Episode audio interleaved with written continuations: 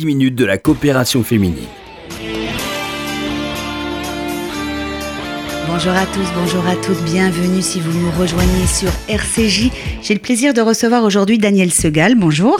Bonjour Laurence. Vous êtes la rédactrice en chef du magazine de la coopération féminine dont le dernier numéro euh, est sorti il y a peu de temps et qui aborde un sujet euh, au plein cœur de l'actualité, celui de la liberté d'expression je montre la une de ce magazine à la caméra, à ceux de nos auditeurs qui nous suivent sur notre web radio, parce que je la trouve particulièrement belle et expressive, cette une. C'est vous qui avez... Euh, euh alors moi aussi, je la trouve très belle, et je peux le dire parce que c'est pas moi qui l'ai qui l'ai faite, c'est notre maquettiste, bien sûr. Et euh, elle est belle euh, graphiquement, et elle est expressive, puisque liberté d'expression avec un grand point d'interrogation, et c'est tout le sujet, justement.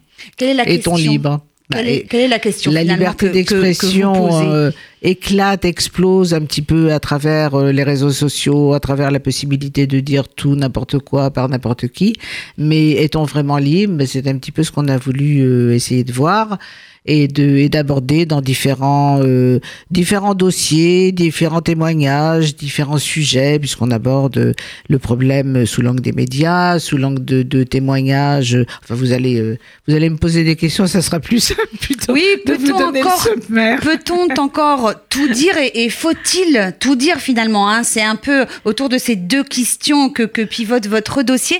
Alors moi, je l'ai lu avec attention, bien évidemment. Il y a deux articles qui ont retenu mon attention. Tout d'abord, une interview du journaliste euh, Clément Veyrenal. Hein, on le connaît, euh, Clément Veyrenal, ça fait des années qu'il officie sur France 3. Il est également présent dans, dans des médias. Il est également très actif sur les réseaux sociaux et il nous donne donc son avis sur euh, le rôle des médias, Daniel, un rôle des médias qui est au cœur du sujet. Hein. Aujourd'hui, tout passe par les médias et par les, par les réseaux sociaux. Absolument. Alors, je, je signale qu'il nous a donné son point de vue, bien évidemment, c'est le sien. Il parle en son nom propre euh, uniquement, mais il est bien placé euh, pour savoir, euh, ben voilà, pour s'interroger en tout cas et pour nous interroger, euh, pour nous faire part de ces questions sur eh ben, ce rôle essentiel de, des médias, transmetteurs, euh, informateurs, euh, influenceurs, euh, bon, toutes ces questions qui se sont posées euh, de tout temps, hein, de tout temps du journalisme et qui se posent encore plus maintenant,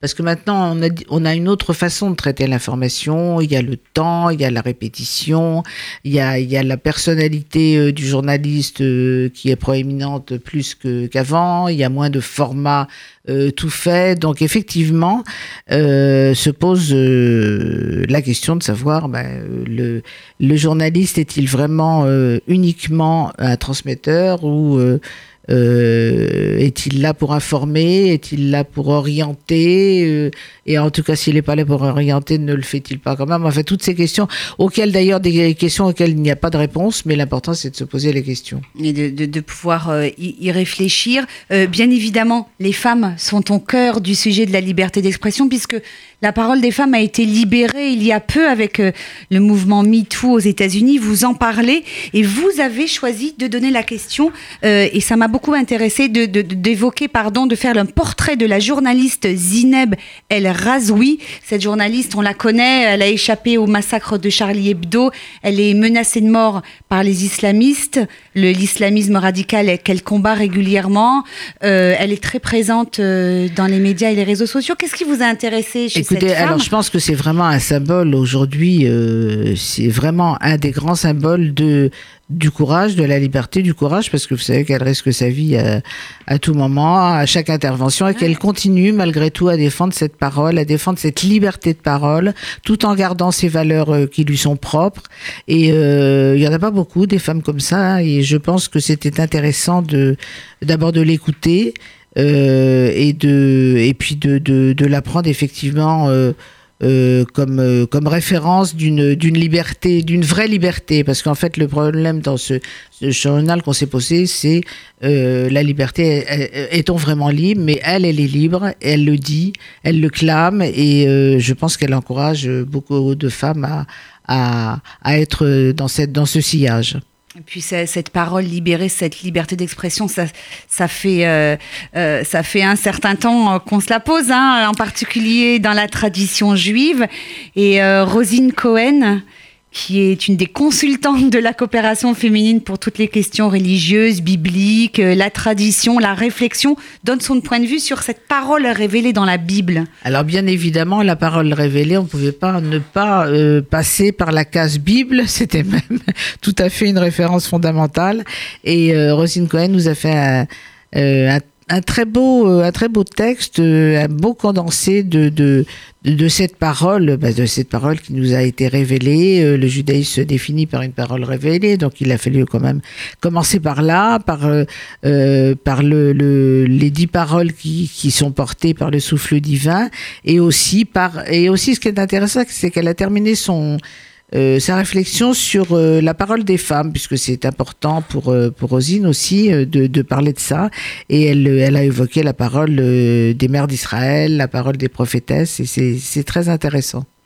Et puis euh, Daniel Segal, euh, une autre femme, une grande figure euh, également de la coopération féminine, Evelyne Askolovic, dont la parole sur son histoire personnelle s'est libérée il y a peu de temps. Et aujourd'hui, elle raconte son témoignage auprès de ceux qui veulent bien l'écouter, notamment des enfants. Absolument. Alors des enfants, des, écoliers. Elle fait des conférences également dans tout, euh, partout où on est prêt à l'écouter.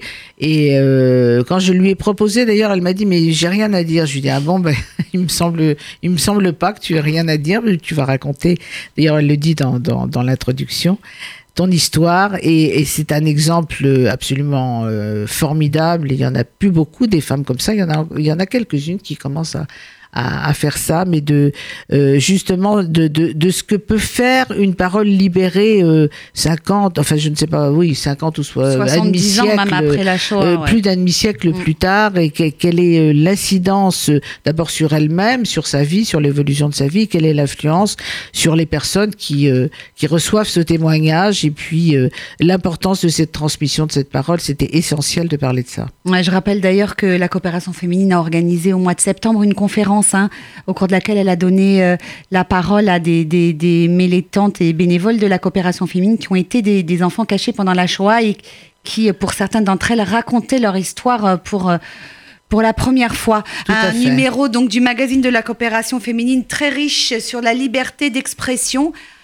à recevoir lorsqu'on est abonné et lorsqu'on est membre de la coopération féminine. Quand on est abonné, on n'a rien à faire, on le reçoit. Et quand on n'est pas abonné, eh bien, le, la meilleure façon de le recevoir, c'est de s'abonner. On peut aussi l'acheter au numéro. Mais enfin, c'est plus intéressant quand même de s'abonner à la coopération féminine, ce qui vous permettra de, de profiter de toutes les autres actions. Et Dieu sait s'il y en a. Oui, et, et, et parmi ces activités que propose la coopération féminine, il y a les clubs.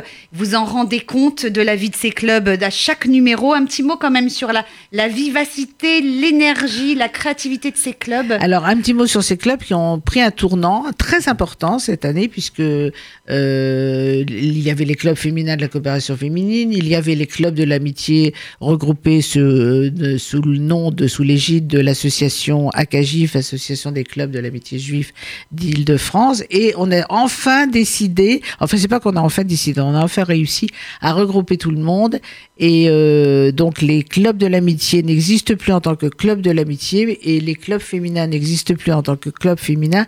Tous ces clubs sont devenus les clubs de la coopération féminine, se sont regroupés et ça leur donne une deuxième jeunesse et ils sont en pleine forme. Merci euh, Daniel Segal euh, d'avoir été avec nous dans cette émission. Je rappelle à nos, à nos, auditeurs que vous pouvez la réécouter sur le site de RCJ ainsi que sur le www.coopération féminine.fr. Je vous donne rendez-vous, bien sûr, jeudi prochain, 13h45 sur RCJ. Excellent après-midi à tous.